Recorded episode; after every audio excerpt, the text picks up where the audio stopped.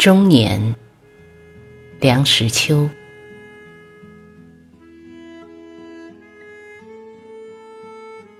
钟表上的时针是在慢慢的移动着的，移动的如此之慢，使你几乎不感觉到它的移动。人的年纪也是这样的，一年又一年，总有一天你会蓦然一惊。已经到了中年，到这时候，大概有两件事是你不能不注意。讣文不断的来，有些性急的朋友已经先走一步，很煞风景；同时又会忽然觉得一大批一大批的青年小伙子在眼前出现，从前也不知是在什么地方藏着的。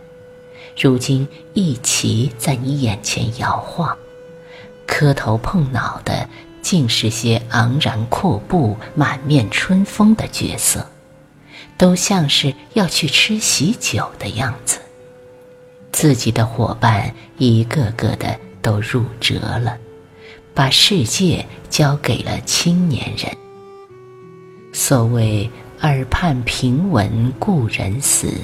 眼前但见少年多，正是一般人中年的写照。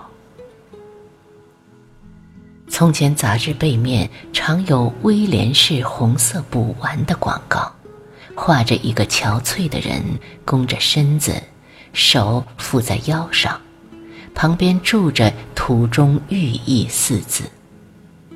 那寓意对于青年人是相当深奥的。可是这幅图画却常在一般中年人的脑里涌现。虽然他不一定想吃红色补丸，那点寓意他是明白的了。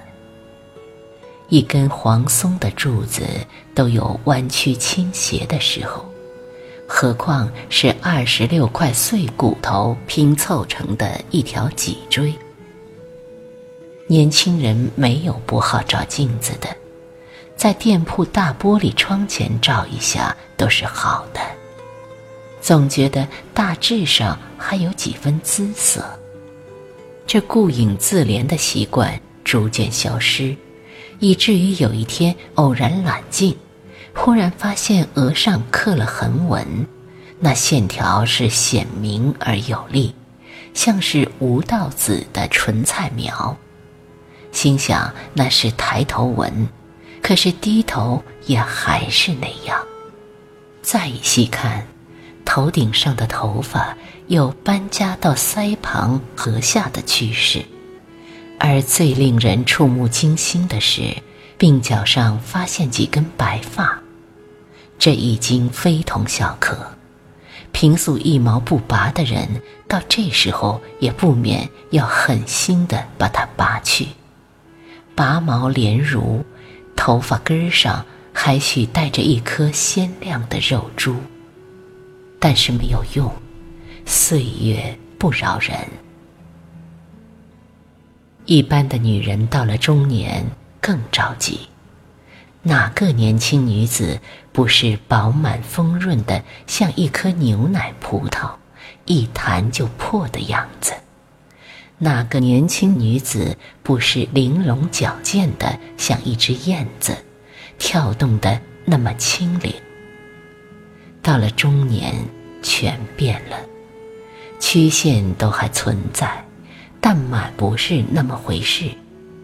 该凹入的部分变成了突出，该突出的部分变成了凹入。牛奶葡萄要变成为金丝蜜枣。燕子要变鹌鹑，最暴露在外面的是一张脸，从鱼尾起皱纹，撒出一面网，纵横浮凑，疏而不漏，把脸逐渐织成一幅铁路线最发达的地图。脸上的皱纹已经不是熨斗所能烫得平的，同时也不知怎么。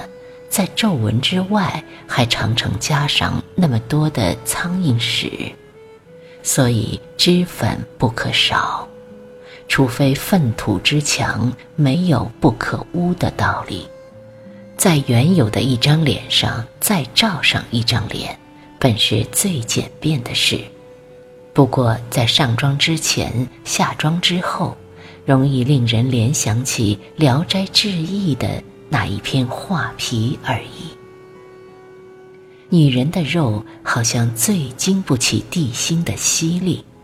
一到中年，便一起松懈下来，往下堆摊，成堆的肉挂在脸上，挂在腰边，挂在怀际。听说有许多西洋女子用擀面杖似的一根棒子，早晚浑身乱搓，希望把浮肿的肉压得结实一点。又有些人干脆忌食脂肪，忌食淀粉，扎紧裤带。活生生的把自己饿回青春去，有多少效果我不知道。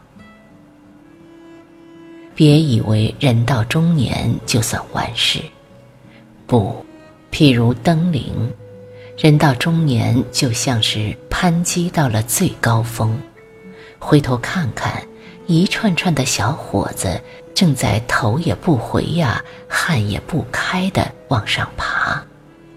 再仔细看看，路上有好多块绊脚石，曾把自己磕碰得鼻青脸肿；有好多处陷阱，使自己做了若干年的井底之蛙。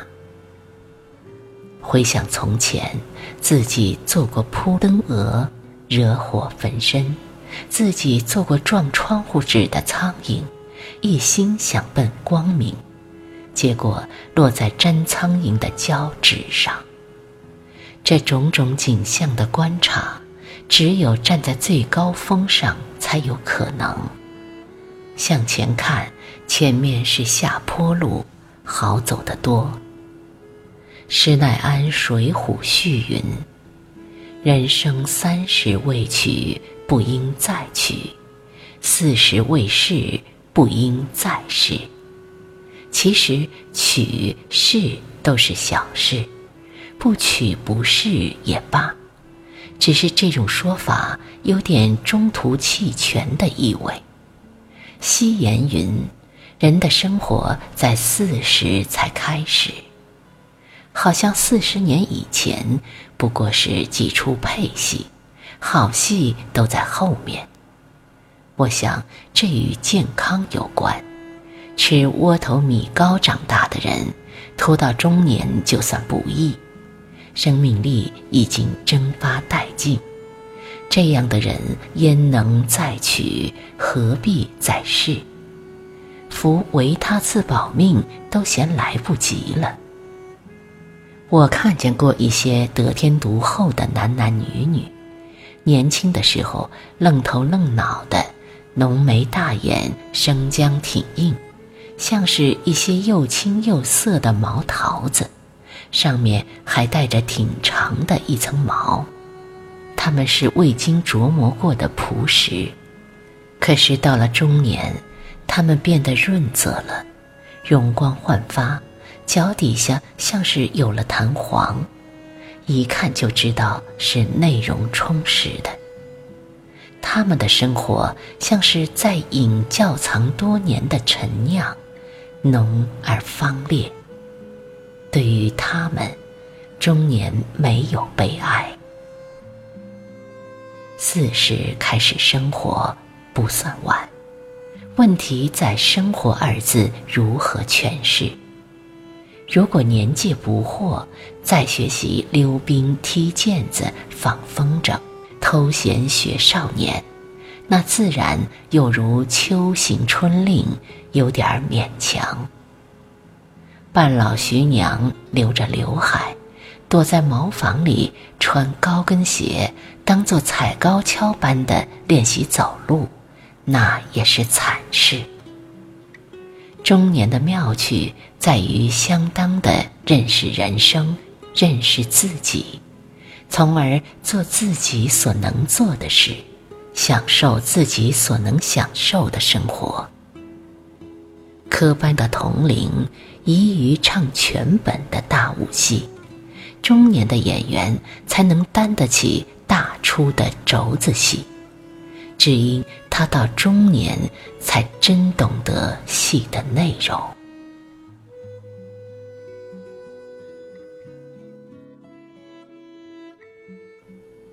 本文选自台海出版社二零一八年九月出版的梁实秋散文集《浮生如梦》。